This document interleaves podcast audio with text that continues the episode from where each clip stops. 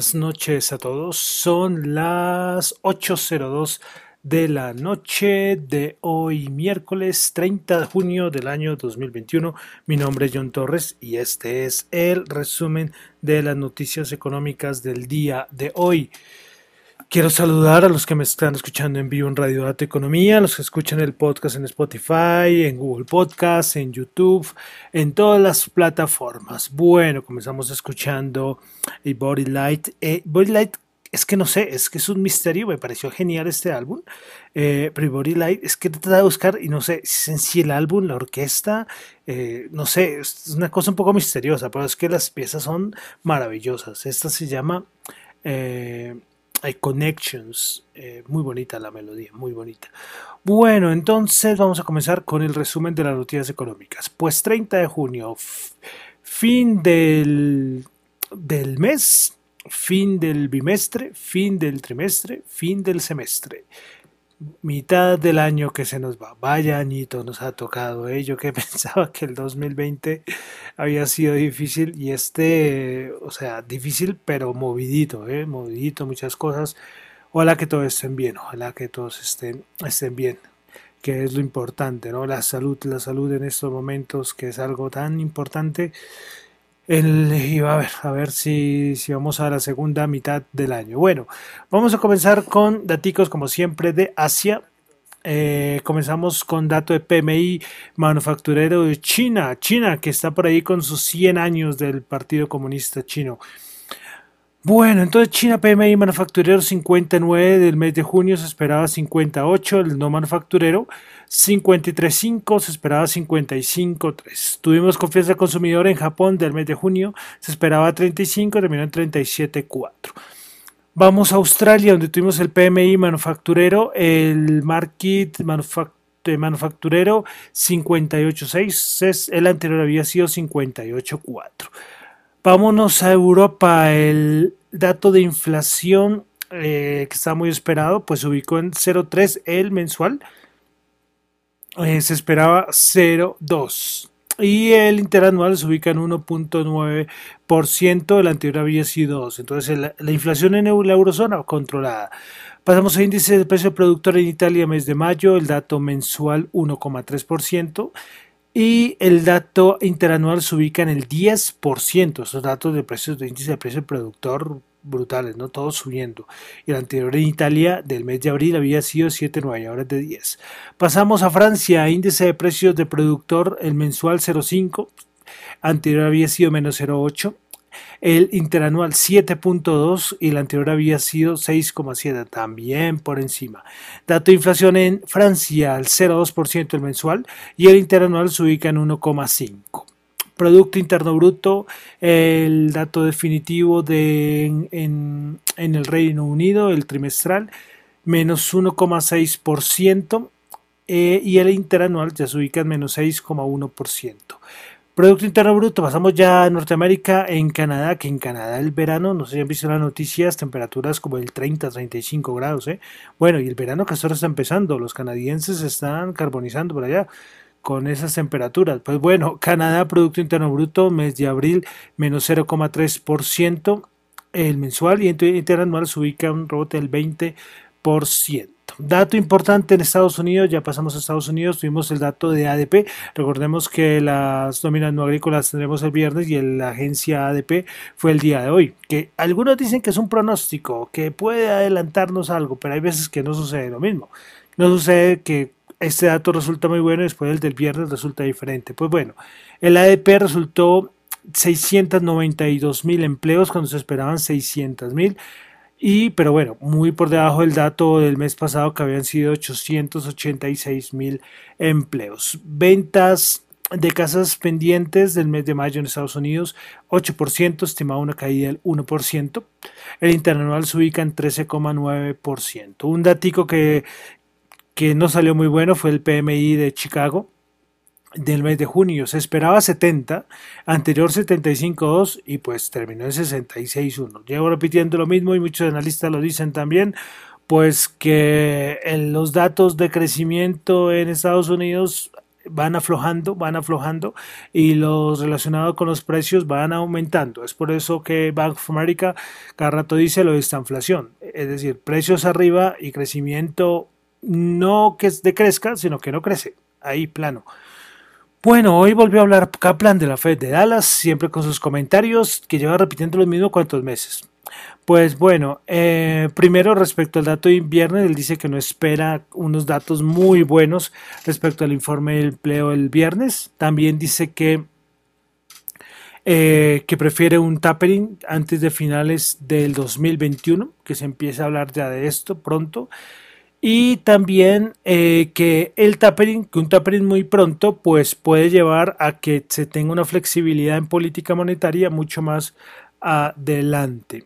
Y que el tapering se tiene que hacer gradualmente. Pues ya, como les he dicho, con la reducción de ventas corporativas, eh, hipotecarias que dijo el Wall Street Journal, Journal perdón, eh, esos tipos de políticas que hay aplicando la Reserva Federal ahí por el ladito, mm, puede darnos a entender que, claro, la Fed tendrá que aplicar un tapering gradual o si no los mercados se hunden. Imagínense una cosa así agresiva, lógicamente no la va a hacer. Pero por estas cositas que ha hecho, repito, lo de los, la disminución de, eh, o no la disminución, la venta de bonos corporativos y lo que dijo el Wall Journal, que la Reserva Federal iba a empezar a vender bonos hipotecarios, puede darnos alguna idea. Plan de infraestructura, eh, Pelosi dijo que los demócratas apoyan todo lo que diga Biden, lo cual es totalmente lógico. Eh, la Casa Blanca también dijo que van a tratar de incluir el paquete de ese plan de infraestructura los reembolsos por vehículos eléctricos y los créditos tributarios por energía limpia. Todo esto sigue en discusión. Bueno, dejamos Estados Unidos, pasamos a Colombia. Tuvimos datos de desempleo del mes de mayo, 15.6 si lo comparamos con mayo del 2020, pues claro, mayo del 2020 fue de 21.4, pero mayo del 2019 fue de 10.5, estamos ahí como en la mitad. A nivel de mm, las a nivel de ciudades, las ciudades con mayor desempleo fue Cúcuta 69.1, eh, Riohacha 66.9, Cincelejo 65.6, datos 66.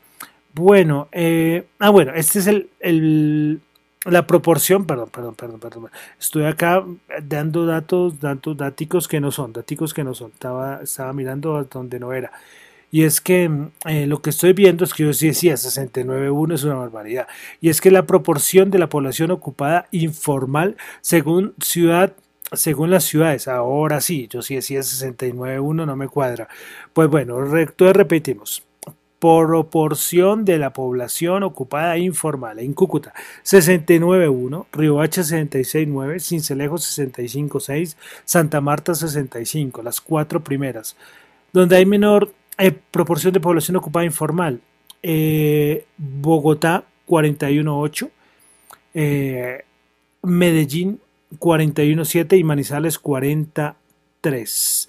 Bueno, pero imagínense estos niveles de informalidad, 69.1, o sea, tremendos datos, ¿no? 69.1 es, es, un montón, es muchísima. Y el menor, imagine que el menor es Manizales con 43, y es el menor. Los niveles de informalidad que siempre se ha hablado aquí en Colombia son, son complicados, y esto hace que, bueno, muchas cosas eh, vayan mal a nivel de empleo. Bueno, eh, pasamos ya a los mercaditos, a los mercados. Vamos a pasar con datos de petróleo. Tuvimos inventarios de la EIA, eh, inventarios que siguen siendo muy alcistas para el petróleo. Pues espera una caída de 3,8 barriles, 3,8 millones de barriles de petróleo. Y pues resultó en una caída de menos 6 menos 6, no, una caída de 6,7 millones de barriles de petróleo, una barbaridad como, el aumento de la demanda de petróleo es tremendo, por eso todos los, toda esta gente habla de las bancas de inversión, que el, el Bren a 80, el petróleo 80, porque es que están los, o sea, las caídas en los inventarios, tremendo, tremendo.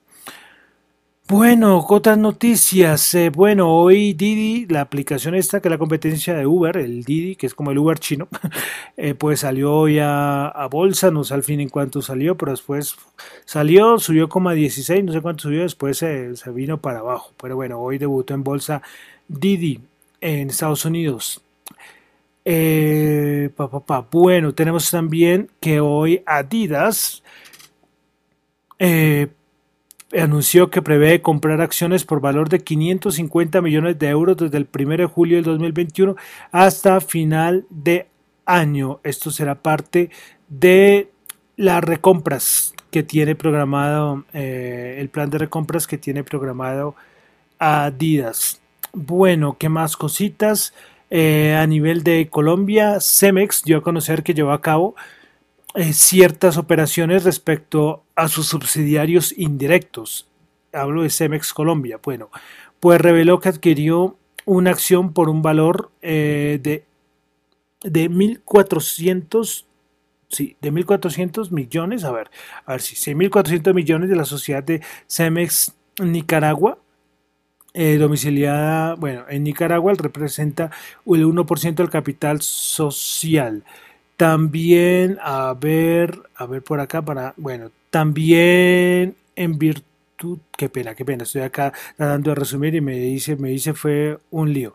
Bueno, también adquirió 1.500 acciones por un valor de 140 mil dólares en la sociedad Pavimentos Especializados PAES, que está domiciliada en Panamá y aparte de otros movimientos eh, relacionados con Cemex Costa Rica, bueno, son los movimientos de Cemex Colombia. Bueno, eh, listo, vamos a pasar entonces allá a los mercados. Terminamos semestre y en Estados Unidos, pues para arriba, y terminaron en máximos, especialmente el SP500 del Dow Jones. Eh, respecto al, porque en Europa y en Asia hay preocupación por lo de la variante esta del virus, del Delta, pero hoy Kolanovich de JP Morgan dijo, no, esto para los mercados de Estados Unidos, la variante Delta no tiene, no va a pasar ningún riesgo, esto no, no, no va a afectar para nada a los mercados hablo de los mercados de Estados Unidos. Veremos, veremos, pero, pero pareciera que no, porque Estados Unidos va como un tiro para, para arriba y eso es lo que va con los índices. Veremos muy alcista este semestre para los índices americanos y veremos a ver qué nos depara el segundo semestre. Pues bueno, el Nasdaq 100 bajó 17 puntos, menos 0,1%, 14.554, principal ganadora del día. Tuvimos AMD 4,9%, Slinks 3,6% y Macron Technology 2,4%.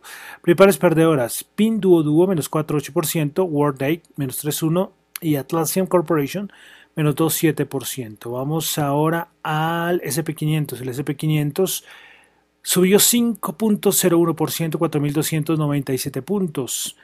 Pero terminó, yo pensé que había terminado en 4.300. Esto estaba bien. sí, yo estaba segurísimo que había terminado en 4.300. No sé. Esperen acá, voy a mirar otra fuente porque de verdad yo estaba convencido que el, que el SP500 había terminado en en los, en los, en los 4300, pero casi, pero súper seguro. Quiero confirmarlo. Entonces me tendrán que esperar porque estoy consultando otra fuente porque de verdad yo cuando miré hoy dije, uy, estos gringos lo dejaron, dejaron los, los índices del SP500 en un valor muy representativo. Pero ahora que veo mi fuente principal me parece que no. Pero bueno, vamos a mirar, denme un momento, ya estoy observando, estoy mirando, pues el SP500 terminó, sí, el último fue 4300,92, pues no sé por qué mi otra fuente me marca 4297,49. Bueno, debe ser por algunos segunditos después, debe ser algo por ahí, no sé. Bueno, eh, listo. Entonces, el SP500 principales ganadoras del día. Tuvimos a Cabot Oil 7,2%, AMD 4,9% y CF Industries Holdings 4,5%. Prepares perdedoras, Hologic menos 3%, Paycom menos 2,8% y WW Rager menos 2,3%. Vamos al Dow Jones. El Dow Jones el día de hoy subió 210 puntos, 34.502, 0,6%. Principales ganadores en el Dow Jones tuvimos a Walmart 2,7%, Goldman Sachs 1,8% y Boeing 1,6%. Principales perdedoras Intel 1%, Nike menos 0,9% e y Visa menos 0,9%. Intel bajó el menos 1%.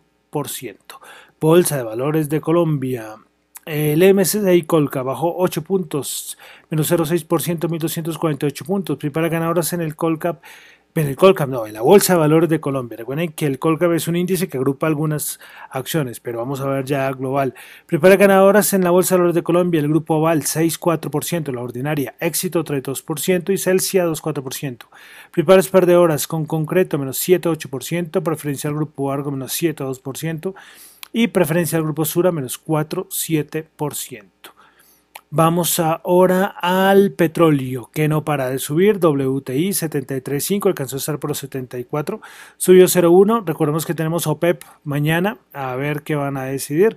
Pero sea lo que sea, se ve muy alcista. ¿eh? El petróleo, Brent 74.6, subió 0.1.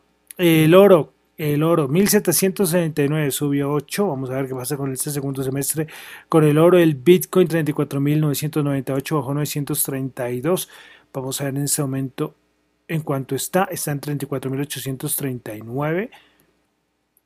Entonces muy cercano creo al valor que había revisado. Sí, como nada, menos de 100 dólares. Eh, listo, de criptomonedas. Saben que solamente cuando sean cosas muy relevantes lo digo por acá. Y listo. Y para finalizar, tasa remunerativa del mercado 3.748 bajo 8 pesos. Era el dólar para mañana en Colombia. Bueno, entonces con esto terminamos el resumen de las noticias económicas del día de hoy, terminando semestre. Venimos a ver qué tal nos va segundo semestre. Recuerden que lo mío son opiniones personales, no es para nada ninguna recomendación de inversión. Mi nombre es John Torre, me encuentran en Twitter en la cuenta arroba John Chu y en la cuenta arroba Dato Economía. Muchísimas gracias.